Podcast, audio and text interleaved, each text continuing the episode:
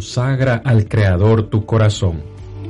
Colma tu vida de mansedumbre y reverencia y capacítate para justificar con tus semejantes la esperanza que el Señor te ha regalado.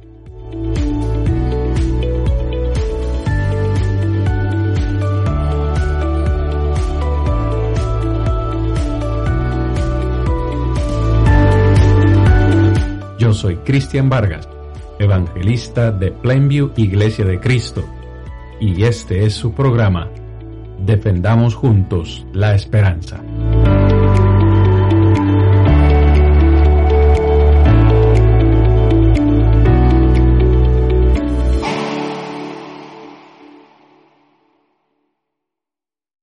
Muy buenas tardes, hermanos, amigos. Sean todos bienvenidos a su programa semanal Defendamos Juntos Nuestra Esperanza, el programa donde hablamos acerca de la esperanza que tenemos todos los hijos de Dios.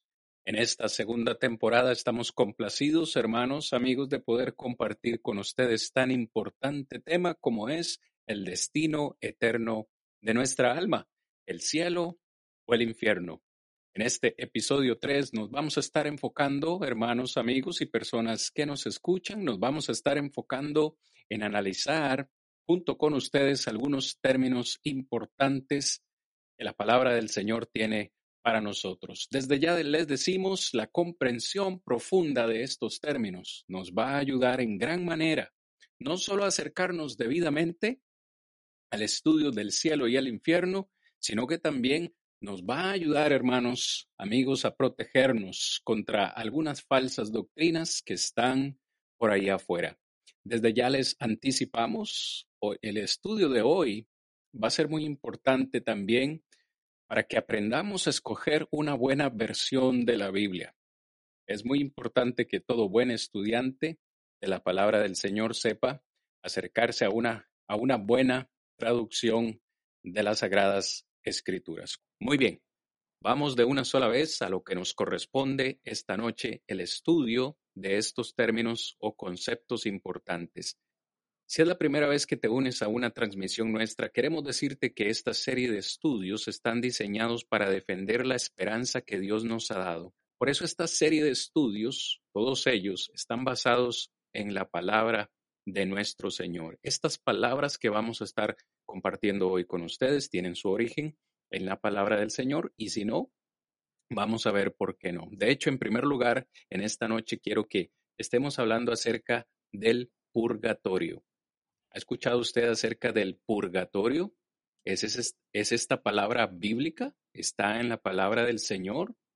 ¿Por qué eh, algunos creen en la existencia de este lugar? Estas y otras preguntas son las que nuestro hermano Rodrigo va a tratar de responder con nosotros en esta noche. Si tienes preguntas, una vez más, déjala en la casilla de los comentarios. Hermano Rodrigo, háblenos un poco acerca del purgatorio.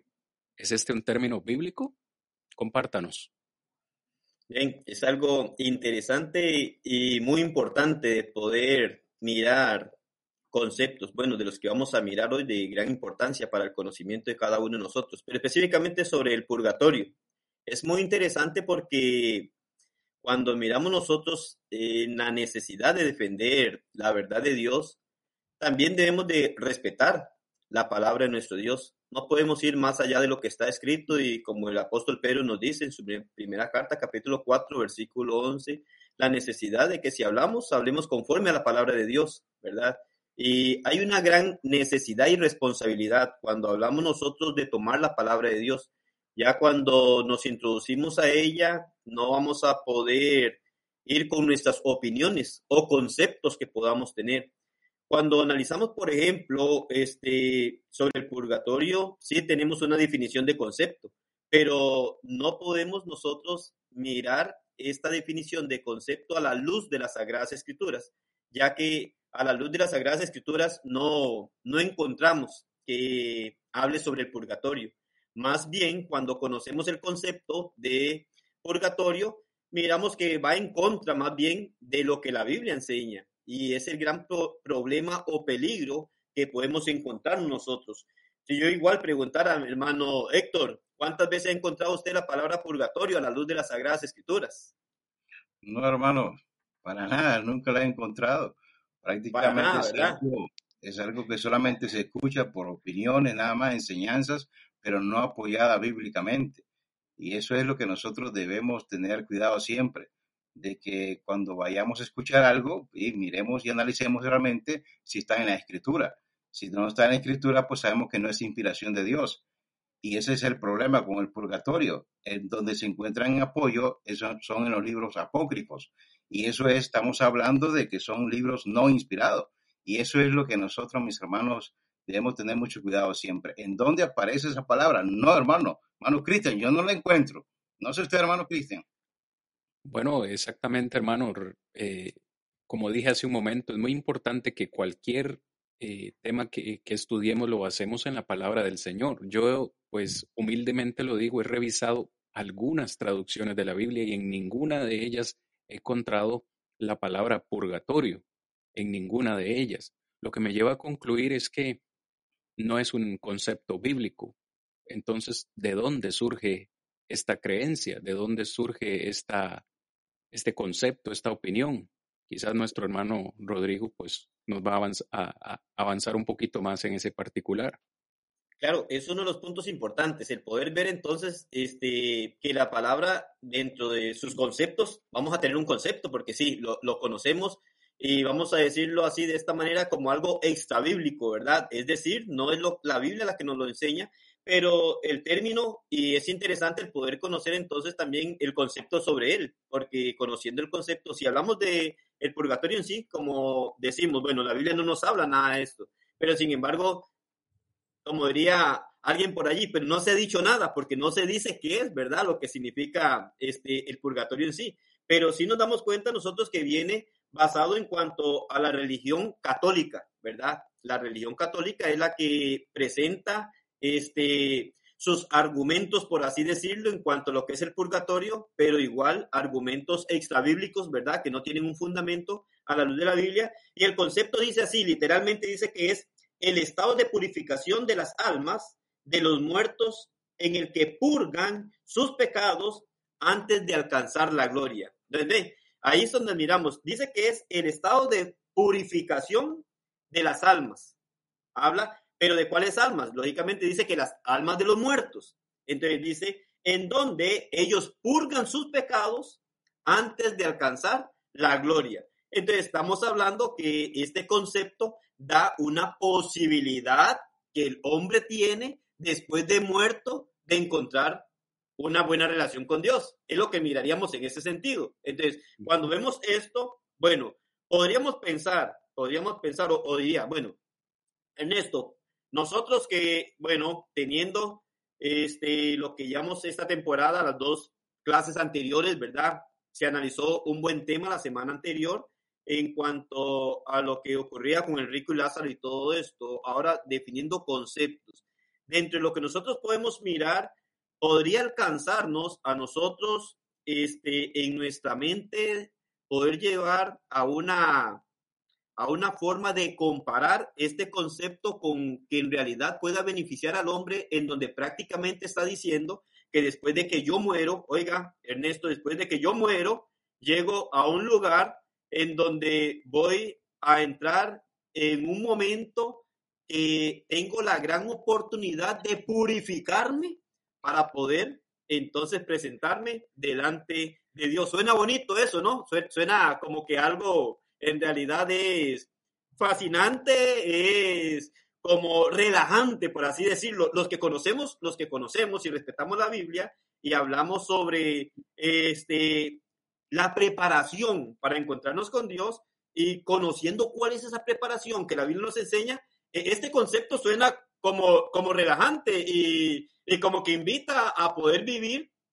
¿qué, ¿qué diría? No importa cómo, porque al fin y al cabo como que hay un término de espacio en donde yo puedo arreglar. ¿Será, será Ernesto que después de que yo muero, tengo un espacio por ahí para poder purificar mi alma de mis pecados, para presentarme luego delante de Dios?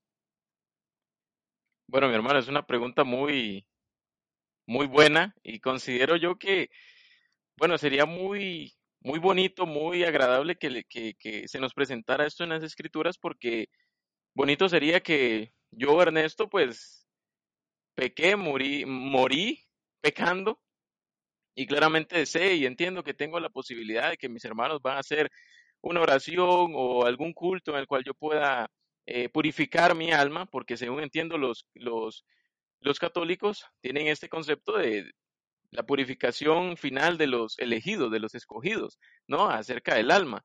Pero bien entendemos nosotros que, la, que las escrituras es muy clara. Y tomando en cuenta el concepto y, y el análisis que le dimos la semana pasada con Enrico y Lázaro, vemos y entendemos que Abraham fue muy directo, ¿ya? Ya usted no puede salir, ya nadie, ya nadie puede salir de acá, sino que ellos a Moisés y a los profetas tienen, que los oigan, ¿ya? Ahora, él está, está siendo muy claro a Abraham, diciéndole que ya no puede salir de ahí, ya está, eh, él aseguró su lugar o su eternidad, por decirlo así, en ese lugar. Es entonces donde vemos claramente, tomando el análisis de la semana pasada, que este concepto del purgatorio no cabe en las escrituras. Por más que tratemos de encajarlo en cada uno de los versículos que podamos analizar, esta parte, esta palabra y el concepto no encajan en las escrituras. Por lo tanto, vemos que sí es algo muy eh, fuera de eh, la misma inspiración que nuestro Dios nos dejó por medio claramente de estas de la escritura. Entonces, esa es mi respuesta, mi hermano. Sí, sí, claro. Este, igual no, no, creo que no podemos como empezar a hablar tanto sobre el purgatorio en realidad. Vamos a analizar conceptos bíblicos que nos van a ayudar a ver lo que hay, ¿verdad? Más allá y hacia dónde vamos. Vimos claramente la semana anterior sobre el rico y Lázaro y nos puso una posición clara. Ahora, lo importante es poder ver los conceptos, por ejemplo, si hablamos del purgatorio, es algo que en realidad puede de alguna manera beneficiar el pensamiento del ser humano, creyendo que después de que yo muero, este, los que quedan aquí en la tierra, como decía el hermano, hacen algún ritual, alguna ceremonia, algunas oraciones en donde muchas veces se paga por algunas misas o, o rezos para que aquella persona mientras esté en este lugar tenga la oportunidad de purificarse. Sin embargo, no es lo que Dios nos enseña. Pero sí este, aparte lo que es el purgatorio, sí tenemos algunos otros conceptos muy importantes a la luz de la Biblia, en donde, como hoy nosotros, al mirar sobre el purgatorio, analizarlo a la luz de la escritura, lo rechazamos porque no es bíblico. Este, los conceptos que vamos a mirar sí son bíblicos, en donde Dios los utiliza para darnos la información de que conozcamos la realidad de las cosas. Y también en esos conceptos que vamos a mirar, también hay algunas personas hoy en día que siendo bíblicos, siendo enseñados por el Señor, aún quieren este, como rechazarlos, que es algo que no es cierto, que tal vez, ah, como hablábamos la semana anterior, como si se hablara que después de, de muerto lo que va a ocurrir es algo incierto, es algo que no es cierto, que morimos y terminó todo allí, pero vamos a mirar conceptos en donde ya el Señor sí nos hace ver la realidad de las cosas que queramos aceptarlas o no queramos aceptarlas, es la realidad de lo que Dios nos enseña a través de su palabra y qué es lo que Dios ha querido. Es importante que usted, amigo, hermano, también ponga mucha atención en los conceptos que vamos a hablar este, directamente a la luz de las Sagradas Escrituras, porque me llama mucho la atención que son varios los que vamos a ver. Y lo que me llama la atención es que de los varios siempre enseñan una misma cosa, es decir, lo presenta Dios o nos los presenta Dios de diferentes maneras, como diríamos, como que empezó a dibujárnoslo de todas formas para que lleguemos a comprender lo que sí es. Entonces, hay puntos muy importantes que debemos nosotros de tomar muy en cuenta para poder ver eso. ¿Por qué? Este, varios términos que al fin y al cabo podemos concluir que nos lleva al mismo punto. Entonces, ¿por qué varios términos nos van a llevar al mismo punto? Y el por qué, sencillamente, porque Dios quiso dejarlo muy claro quiso ponernos las cosas muy claras y de varios puntos diferentes, por así decirlo, trató de enfocarlo, de enseñarlo, de dejárnoslo ahí para que nosotros no tengamos ni la mínima duda de que son cosas ciertas y reales que va, a tener que experimentar el ser humano después de que partamos de, de este mundo. E, es, es interesante porque si nosotros analizamos todo, ¿qué diríamos? Como todo el proceso, el proceso o todo el plan, todo el plan de redención de Dios. el principal punto del plan de redención de Dios es su Hijo muerto en la cruz del Calvario. Si hablamos de que Cristo viene y muere en la cruz del Calvario y empezamos a analizar toda la vida del Señor y todo lo que sufrió y tuvo que padecer para llegar a servir como ese puente de mediador entre Dios y nosotros, entonces es cierto, ¿para qué tanto sacrificio del mismo Hijo de Dios si existen otras maneras más fáciles y más sencillas en donde el hombre puede encontrar la reconciliación con Dios. Eh, pues sería como algo absurdo, ¿verdad? Y sería así como dice el hermano, como una blasfemia, este, poner otro fundamento, otro camino, otra cosa tan sencilla a la par del gran sacrificio que hizo Cristo. ¿Para qué entonces lo, lo hizo Dios de esa manera? Quería hacer un comentario breve porque me parece que es muy importante. En este momento tenemos varias personas conectadas. Realmente desconocemos si todos ellos son miembros de la Iglesia del Señor o pertenecen a algún otro grupo religioso. Nosotros queremos dejar claro que en este programa somos respetuosos de sus creencias, 100%, pero en este programa estamos para hablar la verdad. Esperamos que la verdad no le ofenda porque estamos hablando lo que la palabra de nuestro Dios dice. A mí sí me parece muy peligrosa la doctrina del purgatorio porque, corríjame si estoy equivocado, a mis amados hermanos que comparten conmigo este set, es muy peligrosa porque parece ser que niega la existencia de un infierno, niega la existencia de un castigo, cuando el mismo Jesucristo, el Hijo de Dios, fue quien habló más que ningún otro personaje en la Biblia del infierno. Entonces, esto me parece muy peligroso. Si usted nos está escuchando y probablemente nunca había escuchado del purgatorio, quizás es la primera vez que está escuchando este tema, le queremos decir la verdad de lo que la palabra de Dios dice. Así que eh, los siguientes eh, conceptos o palabras que analicemos van a ir más de la mano con la palabra del Señor. Héctor. Sí, hermano, me parece interesante lo que el hermano Jesús eh, hizo su comentario, porque realmente la persona de Cristo sabemos que eh, está todo, porque ahí encierra todo el plan divino de nuestro Dios, la redención del ser humano. Y algo interesante con respecto a lo que está hablando el hermano Rodrigo es que la Biblia es muy clara, porque cuando hablamos de que purgatorio no existe, no aparece en la Biblia, pero sí encontramos la enseñanza de Jesús. Y la enseñanza de Jesús es que después de muerto ya no hay nada que hacer. Y lo importante es donde, donde habla en 2 de Corintios capítulo 5, versículo 10, dice, porque es necesario. Ahí sí, eh, vemos algo muy importante. Es necesario, dice, que todos comparezcamos ante el tribunal de Cristo, para que cada uno reciba, dice, lo que haya hecho, mientras estaba en el cuerpo. En otras palabras, mientras tenía vida. Dice, para que sea juzgado de acuerdo a lo que hizo, sea bueno o sea malo. Entonces, estando en vida es que se puede eh, solucionar todo, tenemos la oportunidad, pero ya después de muerto ya no hay nada que hacer. Aunque es bonita la enseñanza del purgatorio, pero lamentablemente no va con la enseñanza de nuestro Señor Jesucristo. Por lo menos Hebreos 9:27 dice, y de la manera que está establecido para los hombres que mueran una sola vez. Y después de esto, el juicio. O sea, la Biblia no nos habla de oportunidades. La Biblia nos habla, sí, de oportunidades solamente estando en vida, pero ya después de partir de este mundo, lamentablemente ya no se puede hacer nada. Y lo estudiamos la semana pasada con la enseñanza del rico y Lázaro. Entonces, yo creo que el hermano ha hablado muy claro con respecto a lo que es purgatorio. No es bíblico, pero sí encontramos la enseñanza de Jesús, que eso nos aclara más todavía para tener más convicción en la doctrina que nos enseñó nuestro Señor Jesucristo. Podemos entrar de una sola vez a estos términos que son un poco más bíblicos. Sí, creo que aprovechamos más el tiempo ir ahí, ya no hacemos mucho con hablar sobre esta parte, hemos dicho prácticamente lo que es el concepto y, y uno de los primeros puntos es que es algo no enseñado a la luz de las Sagradas Escrituras, por lo tanto no es algo que le garantice nada en absoluto al ser humano y si es necesario ver los siguientes términos que son más bíblicos y que ya sí nos aclaran que aún conociendo ahora esos conceptos este, que tenemos, sí, más bien vamos a poder mirar bíblicamente, aún como decía el hermano Héctor, que más bien son opuestos a la doctrina del purgatorio, porque no enseña completamente nada acerca de él y más bien enseña lo contrario a lo que se quiere enseñar con respecto al purgatorio. Así es, hermanos. Muy bien. recuerde, una vez más, quisiera ir haciendo hincapié en esto. El tema general de esta temporada es el destino eterno de nuestra alma. ¿Qué pasa después de que morimos? ¿A dónde va nuestra alma? Algunos piensan que el cuerpo y el alma son totalmente aniquilados y que después de esta vida no pasa nada, no hay nada.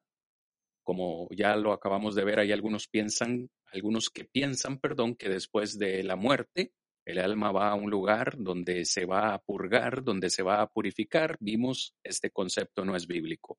¿Qué pasa después de la muerte? Quiero compartir con ustedes, hermanos, un concepto que es el Seol. Probablemente usted lo ha escuchado, probablemente no. Si es el caso, hoy vamos a estar hablando un poco acerca de este término. Este término es un término hebreo.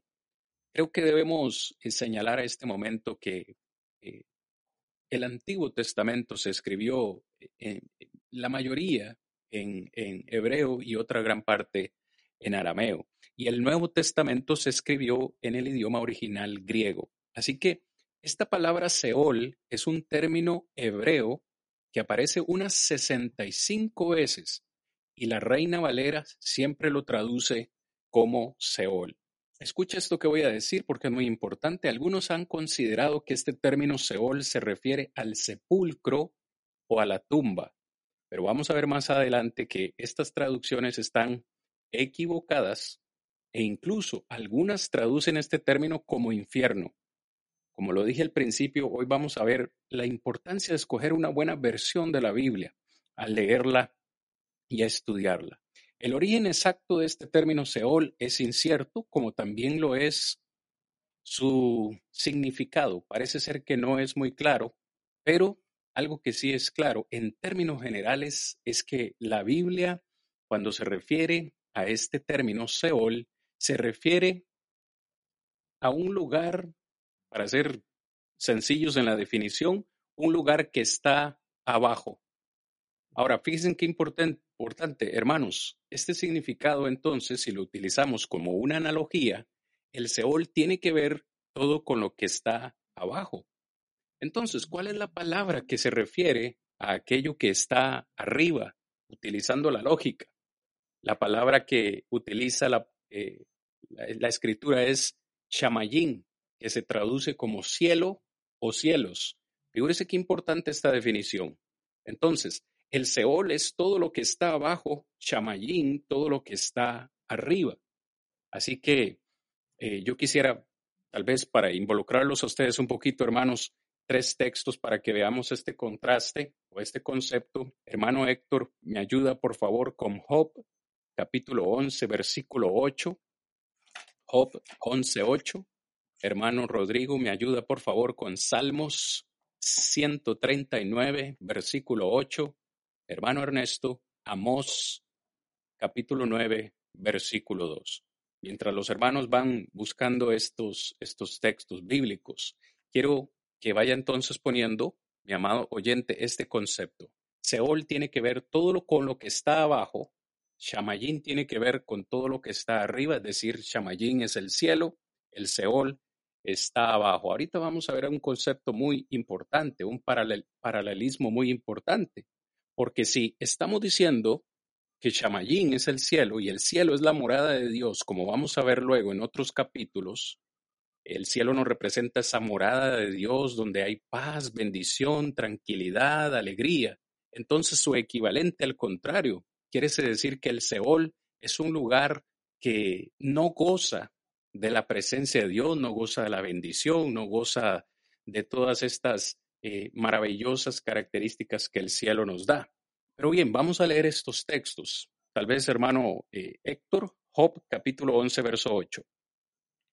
Bueno, hermano, dice así, es más alta que los cielos, ¿qué harás? Es más profunda que el Seol, ¿cómo la conocerás? Muy bien, en, esto, en este versículo encontramos los dos conceptos, más alto que los cielos, Shamayín, y cómo es la, lo que dice el texto. es más alta que los cielos, dice, ¿qué harás? Es más profunda que el Seol, ¿cómo la conocerás?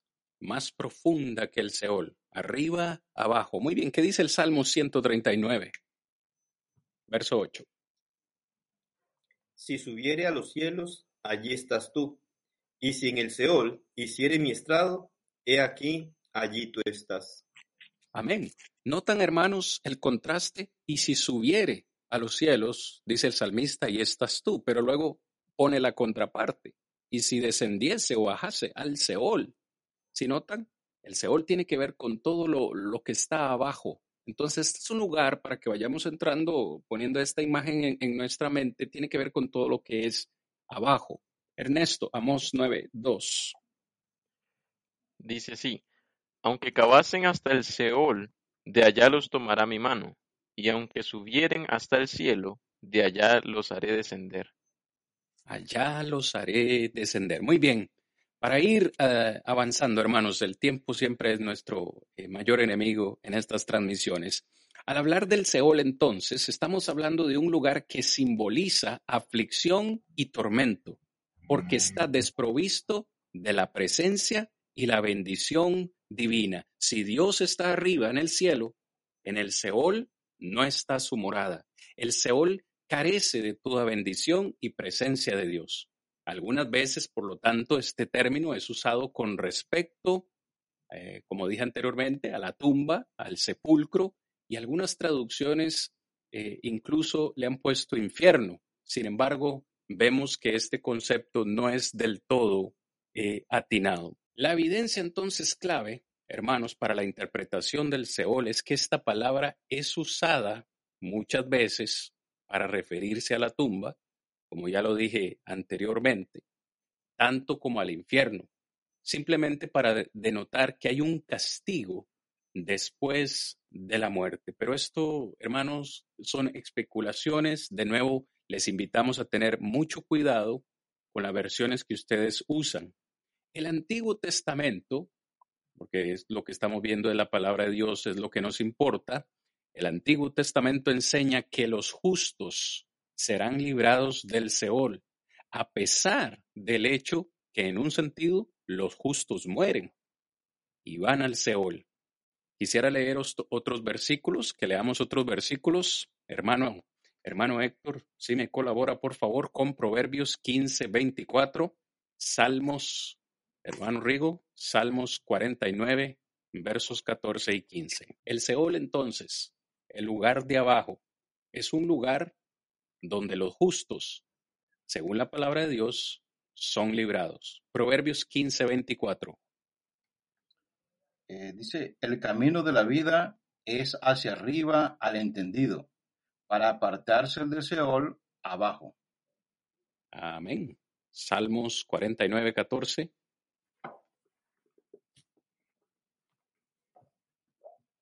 Hermano Rigo.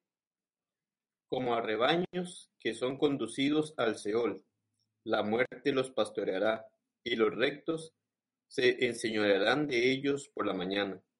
Se consumirá su buen parecer, y el Seol será su morada. Muy bien. Si ustedes notan, amados hermanos, eh, para ir aterrizando en este particular, porque nos restan bastantes términos esta noche, hermano Rigo, hermano Héctor, hermano eh, Ernesto, el Seol es simplemente la morada de los muertos. He dicho anteriormente que el término Seol es un término hebreo que nos denota o nos da a entender esa morada de los muertos. Para decirlo en palabras sencillas, el Seol es el equivalente a la palabra griega Hades, de la cual nuestro hermano Héctor va a hablarnos en esta noche. La semana anterior nosotros analizamos la historia, parábola, enseñanza, como lo quieras ver, de el rico y Lázaro. Ambos murieron y fueron al Hades. Bueno, el Hades es el término griego y la palabra hebrea es el Seol. Es decir, que cuando tú lees en el Antiguo Testamento la palabra Seol, piensa automáticamente en esa morada de los muertos o en ese lugar de abajo. Como ya dije, donde no está Dios, no hay bendición. Si Dios es luz, obviamente en el Seol habrá oscuridad, no, no está la presencia de Dios como tal en ese lugar. Entonces esto es muy importante y es muy importante, hermanos, permítame hacer hincapié para finalizar en esta, en esta intervención, es muy importante porque Hay muchas traducciones de la Biblia hoy en día, en español, en inglés y en todos los idiomas. Recuerda que estas son traducciones que se hicieron del lenguaje original. Por ejemplo, la nueva versión internacional para esta palabra griega Seol la traduce dos veces como abismo. Error grave. Una vez la traduce como el reino de la muerte.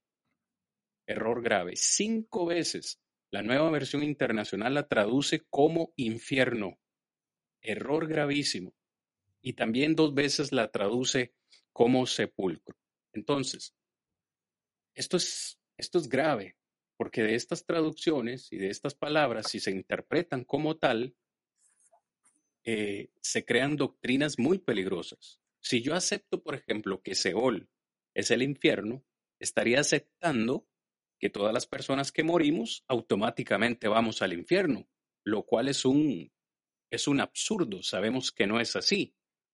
Pues yo creo que nuestro hermano eh, Héctor pues nos va a, enriquecer un poco más esta enseñanza, pero sí me ha parecido importante mencionar el Seol, término hebreo, su equivalente en el griego del Hades. Hermano Héctor, ¿qué le parece si mejor usted nos, nos va ilustrando un poco con, con el Hades para enriquecer a nuestros oyentes con ese importante, con ese importante tema? Eh, me parece interesante todo lo que usted acaba de decir y, como le digo, lo importante es que todos estemos hablando de acuerdo a la Biblia, que eso es lo que nos manda, eh, podríamos decir, la misma palabra de Dios dice, si alguno habla, hable conforme a la palabra de Dios. Entonces, me parece interesante lo que usted acaba de comentar. Y, pero antes de, de, explicar, mi hermano, con respecto a este significado de, de Hades, quiero decirle, yo no sé si usted, mi hermano Cristian, hermano Rodrigo, ha escuchado tal vez decir en algún momento de que, porque hay personas que dicen que el Hades no existe.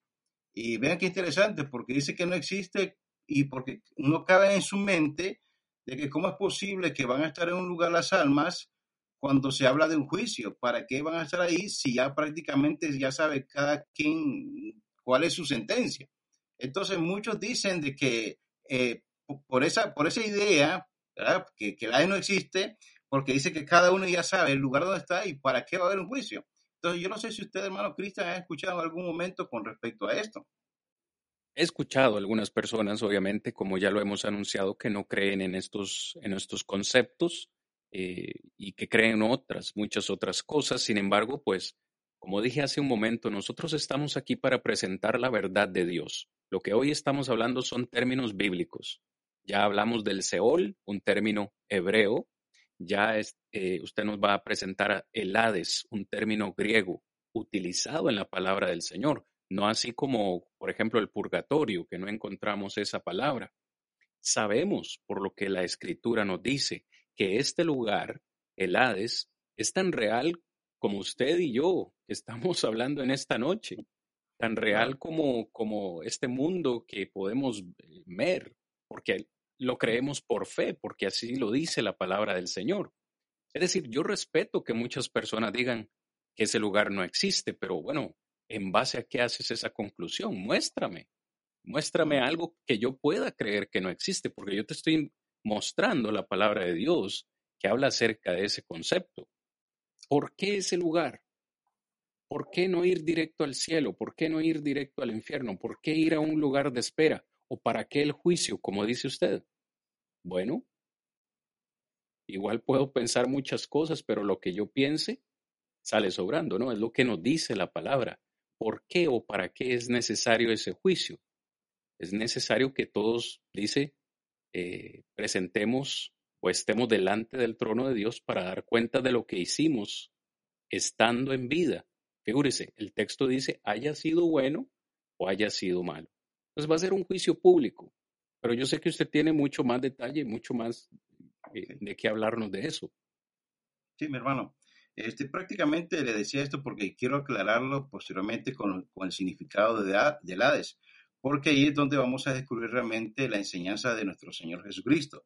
Entonces, primeramente, podríamos decir que este término griego significa eh, esencialmente lo mismo que la palabra hebrea Seol, lo que usted acaba de decir en este momento. Eh, algo interesante, aparece únicamente diez veces en el Nuevo Testamento. Eh, según el diccionario Tyler, dice página 11, dice que Hades significa el mundo inferior, el reino de los muertos. Podríamos decir también que Hades sería de esta manera el lugar de reunión y residencia para todos los que parten del mundo actual. Entonces, Hades es la región de los espíritus, de los muertos perdidos, pero incluyendo los de los muertos bienaventurados en los tiempos anteriores de la ascensión de Cristo. Entonces, algunos han afirmado, hermano, de que este término significa etimológicamente lo invisible, pero esta derivación muchas veces es como dudosa. Eh, una derivación más probable es de ado, que significa receptor de todo. Entonces, en la Reina Valera del Antiguo Testamento y del Nuevo Testamento ha sido desafortunadamente traducido infierno, que es lo que usted estuvo diciendo hace poco, pero no está en sí con respecto al concepto bíblico que nosotros tenemos cuando interpretamos correctamente lo que es el significado de Hades. Entonces, si usted nota, por ejemplo, la palabra Hades y la palabra Seol tienen el mismo significado. Entonces, eso es lo que usted acaba de comentar hace poco. Entonces, podríamos explicar tomando como referencia, y ahí es donde vamos a entrar un poco para ir aclarando con respecto a, al Hades, por lo menos eh, encontramos en Hechos capítulo 2, versículo 27, donde el apóstol Pablo dijo lo siguiente, pues porque no dejarás mi alma en el Hades, ni, permitirás que tu santo, dice, vea corrupción. Esta es una cita que el apóstol, Pedro, en este caso, toma eh, en Salmo 16, capítulo, versículo 8 al 11, donde la palabra usada por David es Seol y no Hades. Salmo 16 dice, porque no dejarás, dice, mi alma en el Seol, ni permitirás que tu santo vea corrupción. La versión Septuaginta, que es la versión del Antiguo Testamento en griego, usa la palabra Hades en vez de Seol. Esto denota que ambas palabras significan lo mismo. ¿ya? Entonces, por consiguiente, el Hades es referencia a aquel lugar donde van los muertos. La palabra Hades también es conocida como paraíso. ¿ya? Desde ahí, hermanos, tenemos eh, por lo menos estos significado y vamos a ver también de que cómo sabemos, por lo menos con esta palabra de paraíso, algo interesante, eh, hermano Rodrigo, de que el momento cuando el ladrón está en la cruz, cuando está Jesús, ¿verdad?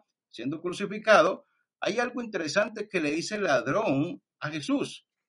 Según lo que tenemos ahí, mis hermanos, no sé si usted, hermano Rodrigo, me podría colaborar, por lo menos en Lucas 23, 43, ahí hay algo que, que, una conversación y algo interesante donde Jesús da una respuesta.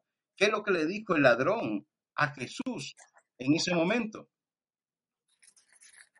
Lucas 23, 43. Entonces Jesús le dijo, de cierto te digo que hoy estarás conmigo en el paraíso.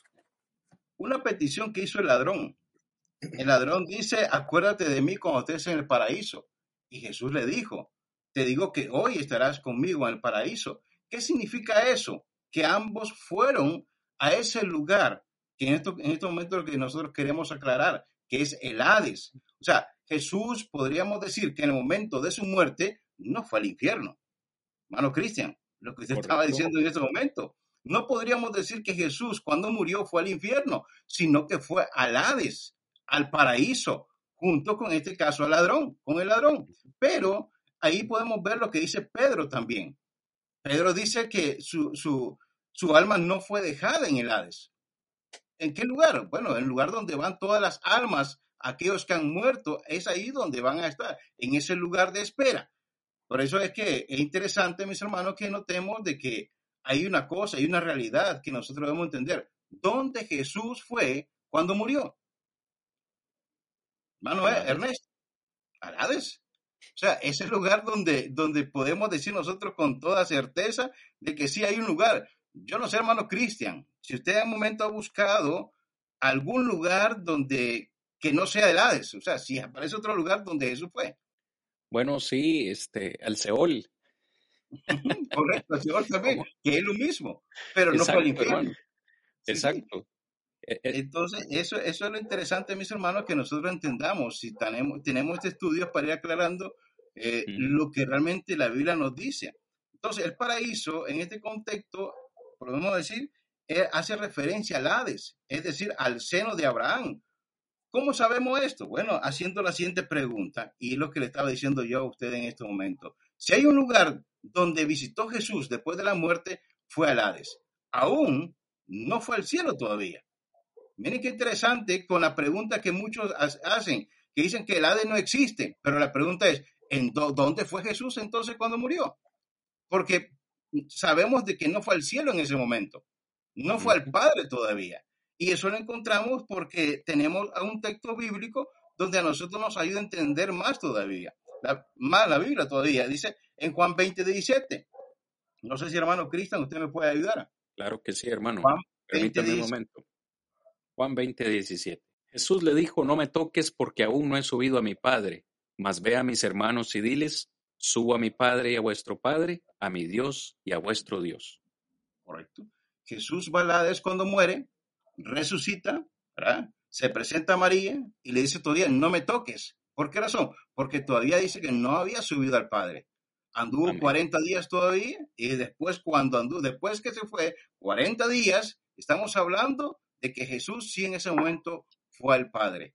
Entonces, lo que podemos, hermanos, concluir de que hay un lugar que visitó Jesús y es la enseñanza que Él nos quiere dar a nosotros para que entendamos que todas las almas, todas las personas que mueren, van al Hades, al lugar de espera y algo interesante, que Jesús resucitó, salió del Hades, ¿verdad? Después de tres días salió, y eso es lo que nos da a entender a nosotros también, que mientras estemos ahí, pero va a haber un momento donde nosotros también vamos a resucitar, vamos a salir del Hades para poder ir también al lugar que está preparado para todos aquellos que hemos obedecido el Evangelio. Yo no sé, mi hermano, si, si, si analizan esto, ¿cómo lo ven? No sé si tienen algún comentario. Sí, a mí me parece muy interesante, de nuevo, para, para ir resumiendo recapitulando esto, eh, estamos tratando de derribar doctrinas y creencias populares. ¿Cómo? No con nuestros pensamientos, sino con la palabra del Señor. Yo creo que en base a lo que hemos visto hasta este momento, entonces yo puedo concluir, me dicen ustedes hermanos, yo puedo concluir que hay un lugar específico donde todos los muertos van. No importa si eres bueno y lo pongo entre comillas, o no importa si fuiste malo, igual todos vamos al mismo lugar. Este lugar, término hebreo, Seol, es el mismo lugar, término griego, Hades. Todos vamos ahí. Claro, como vimos la semana anterior, hay una separación en este lugar donde ya cada quien tiene una idea de cuál va a ser su recompensa. Pero bíblicamente estamos hablando o votando conceptos eh, humanos, creencias populares eh, que quizás por mucho tiempo eh, usted ha tenido o hayamos tenido. Hay una verdad después de la muerte. Vamos a este lugar, el Hades, importantísimo. No sé si alguien más va a señalar algo. Quería, entonces, bueno, de una vez para poder ver, bueno, el hermano hacía mención sobre el paraíso, que es importante entonces, y, enfocarlo ahí, porque es interesante lo que usted dice, bueno, si hablamos de una palabra en griego, una palabra en hebreo, las utiliza como seoliades, en donde esta palabra es, podríamos utilizar la palabra que es generalizada, ¿verdad? En ese sentido, generalizada en el sentido, como usted dice, que es donde van todos los espíritus. Pero ahora, al ir allí, no es que los que han obedecido y los que han desobedecido están juntos, ¿verdad? En un sentido, sino más bien que cada uno va a estar en un lugar que fue lo que miramos la semana anterior. Entonces, uno en donde va a estar en un lugar que está sintiendo, ¿verdad? Está sintiendo sufrimiento, pero no la condenación eterna. Otro que está en un lugar de, podríamos decirlo, de descanso, ¿verdad? Conocido como lo que Jesucristo habla, el paraíso, es en donde estarían los justos, pero todavía no es la vida eterna junto a Dios, sino que es ese lugar de espera. Entonces, cuando miramos esto, podemos ver que cuando habla de paraíso, no se está refiriendo paraíso al cielo mismo, sino al lugar que se encuentra en el Hades, porque cuando él le habla en Lucas, cuando el mismo Jesucristo entonces le dice y le hace la promesa directamente al, al, a aquel hombre, ¿verdad? Al ladrón que está en la cruz, él dice, hoy estarás conmigo en el paraíso. Entonces, tanto Jesucristo como este hombre iban a estar en el mismo lugar. Ahora, iban a estar a dónde? En el paraíso. ¿En dónde? En el Hades, que es lo que nos dice el acontecimiento que Jesucristo nos habla, eh, lo que miramos la semana anterior, que cuando murió, este alzó los ojos. ¿Estando dónde? Estando en el Hades. Utiliza la palabra en griego. Estaba en el lugar donde están las almas, donde están los que han partido de este mundo. Los que han partido de este mundo están en ese lugar. Ahora, ese lugar, según lo que hemos mirado, lo que ustedes también nos han enseñado, lo que enseñan las Sagradas Escrituras, es un lugar que se conoce como el lugar en donde están entonces los espíritus o las almas de aquellos que ya partieron de este mundo. Ahora, ¿en dónde están? En el Hades, pero que dentro del Hades, por así decirlo, es como una casa con dos habitaciones. Una habitación en donde están los que han desobedecido a Dios y otra habitación donde están los que han obedecido a Dios. La parte del paraíso es la parte que está en el Hades, en donde no se es atormentado o donde no se sufre, no se tiene dolor, no se tiene aflicción, sino que está allí en espera de qué? Del gran juicio final, que es lo que ya miramos y vamos a ver dentro de unos momentos también conceptos sobre esto. Pero importante entonces lograr de una vez para poder ver esta parte del paraíso que no se refiere al cielo mismo, el mismo Jesucristo no fue al cielo directamente cuando murió, lo hace ver, bueno, hermano citaba textos ahí donde nos hace ver después de su resurrección, cuando este, aquellos lo encontraron y él le dice, bueno, no me toques, ¿verdad? Porque no he subido, todavía el Padre no había ido allá, Jesucristo no fue dos o tres veces al cielo, sino que únicamente ya nos habla la escritura que después de resucitado ascendió al cielo cuando ya nadie más le vio. Entonces, Jesucristo no va al paraíso, por así decirlo, al paraíso celeste. Y si nosotros hablamos como el paraíso celeste, la parte celestial del cielo, este, la, vamos a ver ahora la morada de Dios, ¿verdad? todo esto, pero que no es a ese preciso momento que Cristo va, sino que Cristo va como cualquier persona que muere va al Hades. ¿Que a un lugar de tormento? No precisamente, porque es lo que debemos de entender. Cuando hablamos del Hades, es un lugar que tiene dos lugares dentro de él, valga la redundancia, dos compartimientos, si así queremos decirlo. Uno en donde están los espíritus que no obedecieron y otro donde están aquellos que obedecieron. ¿Haciendo qué allí? Esperando el gran día del juicio final. Entonces, eh, algunos están siendo atormentados, según lo que miramos la semana anterior. Sí, pero no es el tormento eterno, no es el castigo eterno. Algunos están este, gozando de tranquilidad, sí, pero no es la vida eterna junto a Dios, sino que es el lugar en donde van a esperar los que han muertos, sean buenos o sean malos, se hayan preparado o no se hayan preparado, van a este mismo lugar, que dentro de este lugar hay, como decía Abraham, una gran cima que los separa, eso es otra cosa, pero es ahí en donde van los espíritus, ¿verdad? De aquellos que han muerto, el paraíso precisamente, entonces nos hace ver qué es eso. Es el lugar en donde vamos a encontrar que en el Hades hay un lugar que lo da a conocer Dios a través de su palabra como paraíso y otro lugar en donde se recibe tormento, que fue lo que Abraham le dijo al rico, ¿verdad? Estás ahí en ese lugar donde su, sufres tormento y Lázaro estaba en el seno, pues gozando ahora de lo que no había gozado en la tierra. Pero todavía no es el gozo eterno de estar con Dios, sino que se está esperando el juicio final de nuestro Dios. Entonces, paraíso no precisamente va a significar allí cielo, porque no es el mismo Jesucristo, lo hace ver claramente y nos lo muestra utilizando Lucas, viendo lo que le dijo al ladrón en la cruz y comparándolo con la lección que veíamos la semana anterior, alzando sus ojos estando en el Hades. Estando en el Hades, dos compartimientos en donde van todos los que han muerto, van a ese lugar a esperar el juicio final.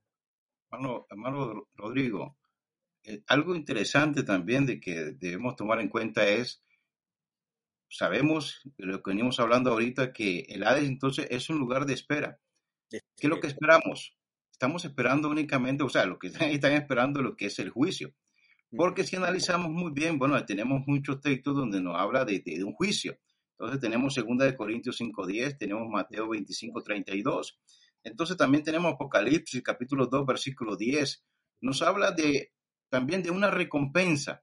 Pero si hablamos de recompensa, podríamos decir que en el Hades no está la recompensa, Si analizamos por lo menos Mateo 5.12, dice que Cristo dice, vuestra recompensa, dice, en los cielos es grande. O sea, nos menciona que no es en el paraíso, no es en el Hades, sino que es en el cielo. No recibimos también la recompensa al morir. No la recibimos en el paraíso, sino en los cielos. Lucas capítulo 14, versículo 14 dice, tú serás recompensado en la resurrección de los justos. Eso nos habla con respecto a la recompensa que vamos a recibir. Por eso podemos concluir que al morir, el espíritu no va directamente al cielo para recibir la recompensa de la vida, esa vida eterna que todos nosotros deseamos, sino que estará en un lugar de espíritu sin cuerpo, esperando la resurrección al día final. Y ese es prácticamente lo que hemos venido hablando con respecto al Hades. Ese es el lugar de espera para el momento del juicio final, para poder ser recompensado. Por eso es que aquellos que tienen el concepto de que cuando ya uno muere va directo al cielo, todavía no, porque estamos en esa espera para ser recompensado en el momento del juicio. Así es, eh, Jesucristo mismo en Juan 14.2, cuando él dice, en la casa de mi Padre muchas moradas hay.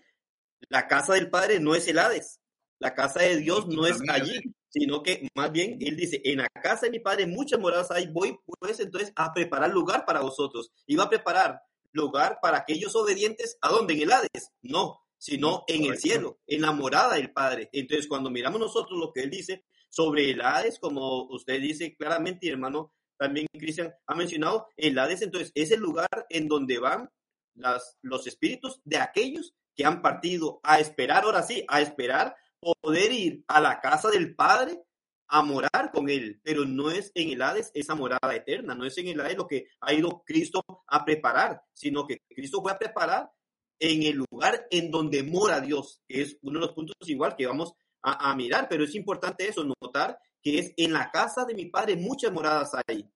La casa de Dios no es el Hades, no lo enseña la Biblia como tal. La Biblia enseña que el Hades es un lugar entonces en donde va la persona después de que muere a esperar que, igual, ¿verdad? Vamos a decir, no esperar como si fuera un purgatorio, a esperar que alguien interceda, no, únicamente a esperar que se haga el juicio nada más. No hay opción ya allí, no hay otra oportunidad como muchos quieren enfocarlo, sino que es un lugar en donde van los espíritus a esperar ya la sentencia final de parte de nuestro Dios ahí.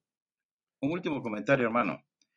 Quiero dejar claro que, bueno, podríamos decir que, que al leer la Biblia podemos notar que la Biblia es muy clara a la existencia del Hades. Y yo le animo a todos aquellos que nos están escuchando a que crean en la Escritura y no a los argumentos de origen humano que hoy en día se presentan para establecer y negar la existencia del Hades. Si usted acepta, mis, mis estimados oyentes, mis hermanos también que estamos en este estudio en este momento, eh, si usted acepta la evidencia bíblica que comprueba que el Hades existe, entonces usted estará obedeciendo a Dios. Wow, qué tremendo, hermanos. Eh, eh, escuchando sus comentarios y, ustedes, amados oyentes, pueden ver, pueden tener, saber que están enfrente de cuatro predicadores. Hermanos, es tremendo ver que cuando uno profundiza en estos estudios, el tiempo se va bien rápido se nos, se nos va acabando bien rápido, pero es exquisito, es tremendo poder eh, analizar estos temas, porque de nuevo, lo que queremos es eh, predicar la verdad, porque Jesucristo dijo, esa verdad es lo que nos hará libres. ¿Libres de qué? No solo del pecado, sino también de esas eh, creencias populares que hemos tenido. Mira, yo pensaba en el, que el purgatorio era bíblico. Mira, yo pensaba que que el Hades era el infierno, yo pensaba que el paraíso era el cielo. Hoy estamos viendo que estos términos tienen un significado muy importante. Escuchando la disertación de ustedes, me venían solamente dos pensamientos a la cabeza y que decía yo, probablemente alguien puede estarse preguntando esto. Cuando nuestro Señor Jesucristo estuvo en la tierra en varias ocasiones, y no solamente Él, también los apóstoles en el desarrollo de la iglesia del primer siglo, resucitaron muertos ¿Quiere decir entonces que estas personas que resucitaron su alma fue sacada del Hades o fue sacada de otro lugar? Digo, alguien podría estarse preguntando, cuando Jesús resucitó a su gran amigo Lázaro, allá en Juan eh, capítulo 12, si, si, mal no recuerdo, capítulo 11, perdón, este, de dónde, de dónde, cuando Jesús le llamas Lázaro, ven o sal de ahí, ¿de dónde lo sacó? ¿De dónde lo trajo de nuevo a la vida? Conclusión lógica, hermanos, estaba Lázaro en, en el Hades, ¿no? Igualmente todos los que resucitaron. Al hablar de la resurrección, por esto digo, por esto digo, se va poniendo interesante el tema porque 1 Corintios 15 dice que eh, si Cristo resucitó, así también nosotros los que creemos en Él resucitaremos. ¿Qué es esa resurrección? ¿De dónde vamos a salir? Me, me, me siguen. Y me venía automáticamente este gran texto de Mateo 16, 18, donde Jesús promete establecer su iglesia, su única iglesia, dice, ni las puertas del Hades escuche bien, ni las puertas del Hades prevalecerán contra ella, refiriéndose a la iglesia. La iglesia será vencedora incluso de ese aposento del Hades, de ahí saldremos para entonces sí ir a otro lugar.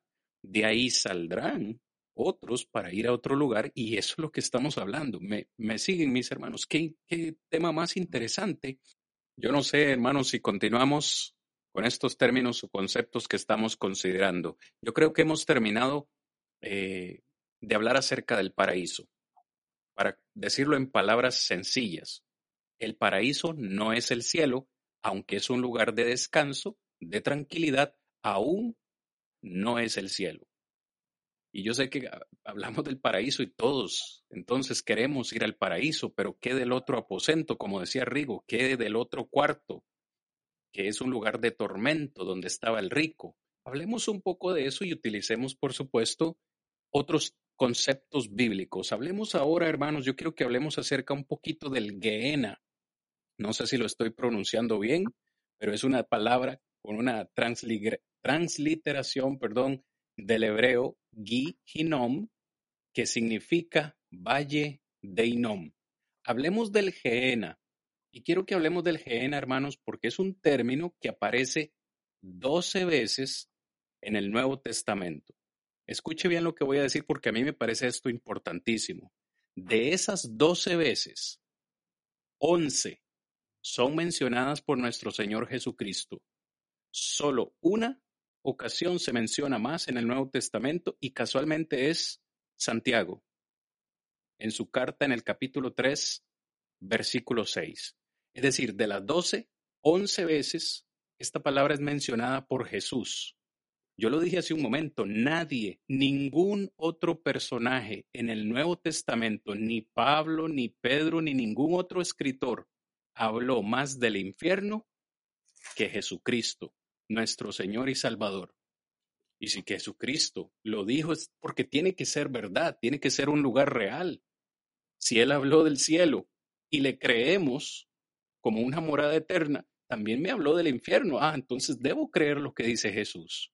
Pero ¿de dónde surge este término? Curiosamente, este valle de Inón, situado al sur de Jerusalén, era tristemente este valle eh, conocido o célebre por los sacrificios que se hacían en este valle de niños y también era conocido por cultos idolátricos. Usted puede leer Segunda de Reyes 16.3, Segunda de Crónicas 28.3, Segunda de Reyes 23.10, donde reyes como Acaz y Manasés comenzaron a sacrificar sus propios hijos, a dar sus hijos, escuche, en sacrificio para dioses paganos.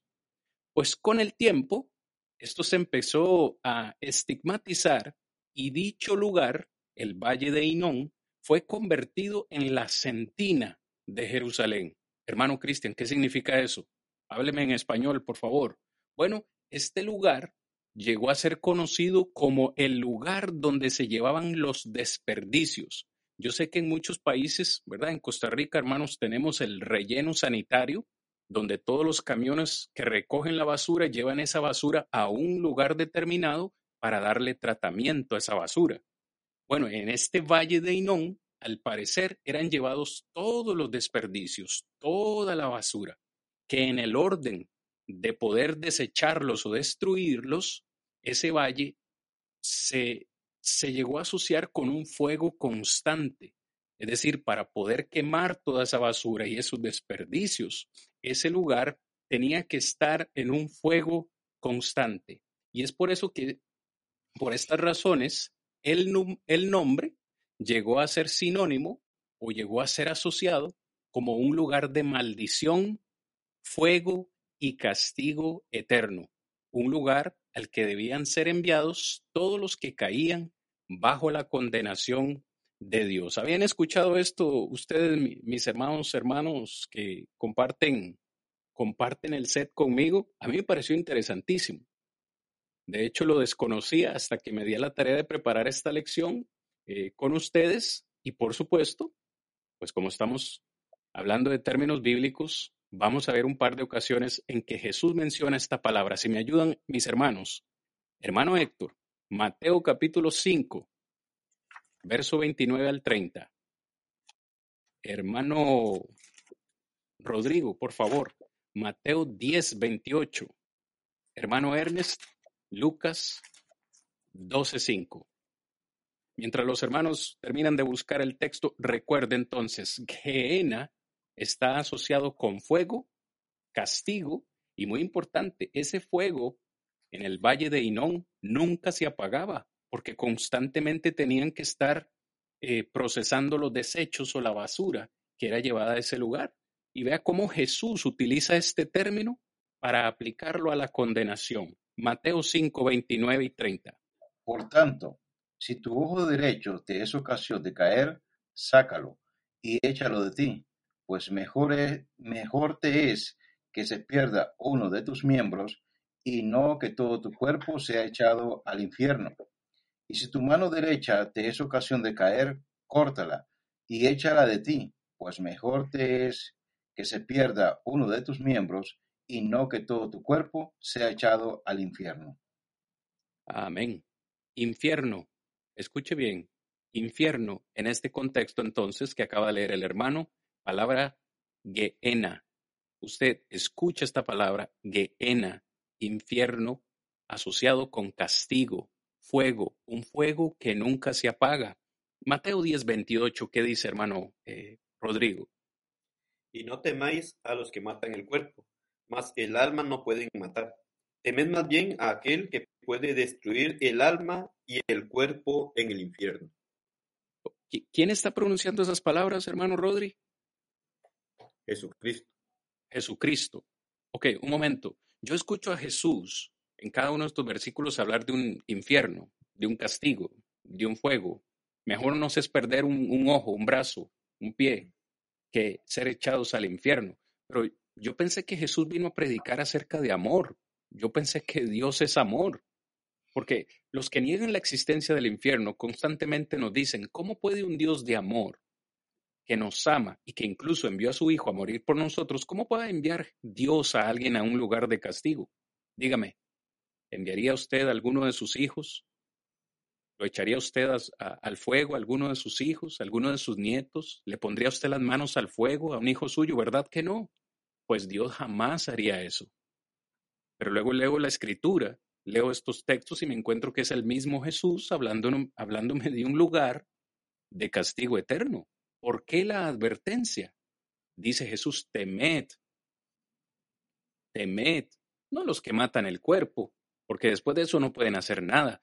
Temed más bien aquel que tiene el poder, la autoridad de no solo eliminar o destruir el cuerpo, sino el alma. ¿Dónde?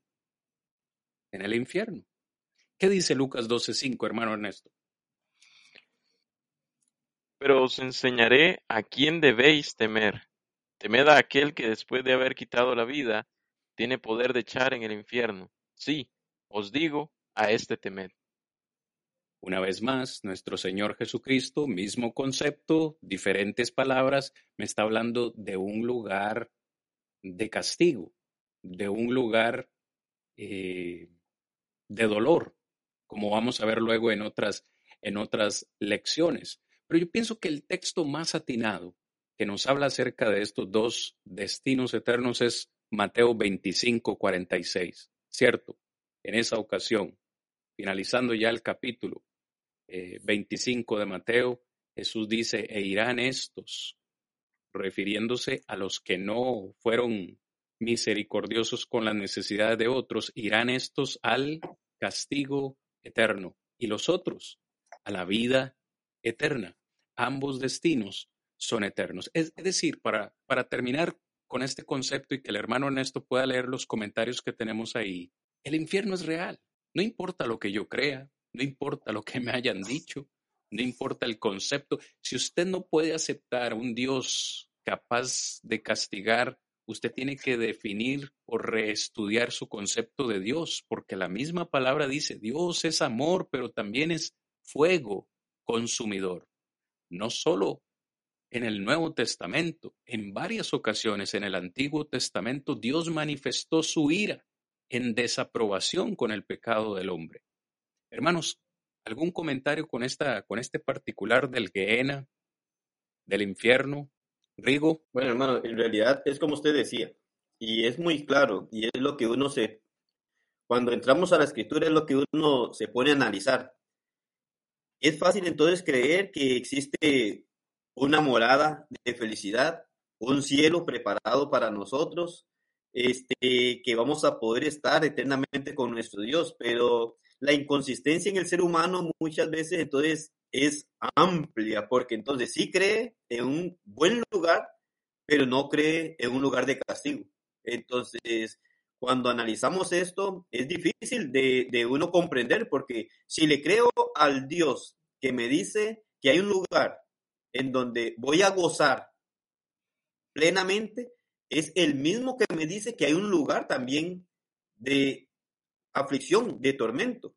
Entonces, si existe uno, existe lo otro también, o no existe ninguno de los dos y mintió Dios, pero Dios es claro, Dios es claro y, y hace la advertencia. Y ahí es en donde podemos mirar el fundamento del amor de Dios, que ha amado Dios tanto al mundo que le advierte, le advierte, lo trata de llegar a darle la claridad suficiente para que comprenda que hay un lugar en donde puede llegar a ser castigado. De hecho, es claro, y él dice, no tema al que mata el cuerpo. ¿Y qué puede hacer más de ahí? Absolutamente nada. Sin embargo, sí dice, bueno, tenga temor a aquel que tiene el poder para quitar, ¿verdad? El alma y enviarla al infierno. Entonces, hay un lugar en donde el hombre va a llegar a estar si no obedece a Dios. Lastimosamente, muchas veces muchos que creen y cuando se habla del Gehenna y se mira lo que ocurría allá, como dice usted, bueno, muchas veces miramos nosotros y del Gehenna lo que nos enseña, pero igual como usted, este, al estudiar sobre esto y ver todo lo que ocurría ahí, el gran problema del ser humano es que aquello era literal, es cierto, es cierto, el Gehenna, de lo que habla y lo que ocurría con el pueblo era algo literal, estaba ocurriendo de esa manera, y entonces el ser humano muchas veces quiere decir, bueno, entonces el infierno no puede existir porque no es literal. Obvio. Dios, en este caso Jesucristo, está utilizando algo conocido por su pueblo y que hoy nosotros podemos tener conocimiento también de lo que estaba ocurriendo allá para poder enseñar que de esa manera, como existía eso, también había un lugar en el cual el hombre podía ir a, a morar eternamente. Utiliza el Gehenna como el infierno para que el hombre en su mente, que es finita, pueda darse la idea de lo que es un castigo eterno. Y entonces es lo que está tratando el Señor allí. Está tratando de hacer ver que como es tan cierto que hay un lugar en el cual se va a ir a reposar eternamente, también hay un lugar en el cual se va a ir a sufrir por la eternidad, el cual llama como o como el infierno que menciona el Señor Jesucristo ahí. Amén, amén, hermano. Claro que sí. Gloria, gloria a Dios, hermanos, que podemos con la palabra del Señor edificarnos, instruirnos principalmente en estos términos tan importantes. Son muy importantes porque, de nuevo, el, el punto principal de esta temporada es el destino, palabra clave, eterno de tu alma. Tienes que estar seguro, yo tengo que estar seguro de cuál es el destino de mi alma, qué va a pasar con mi alma después que yo parta de este mundo. Jesús me dice a mí que hay uno, un ser superior que tiene el poder de destruir mi alma en el infierno o tiene el poder también de enviarme a un lugar de descanso y de tranquilidad eterna. Adivinen qué, mis amados hermanos, el tiempo se nos ha agotado para este episodio y nos restan algunos términos que aún no hemos podido considerar con ustedes, lo cual nos lleva a concluir que vamos a tener una segunda parte.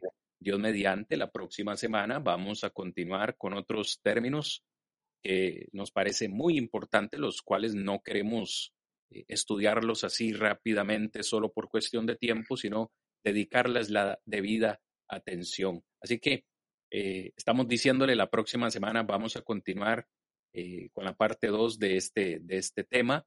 Palabras de despedida.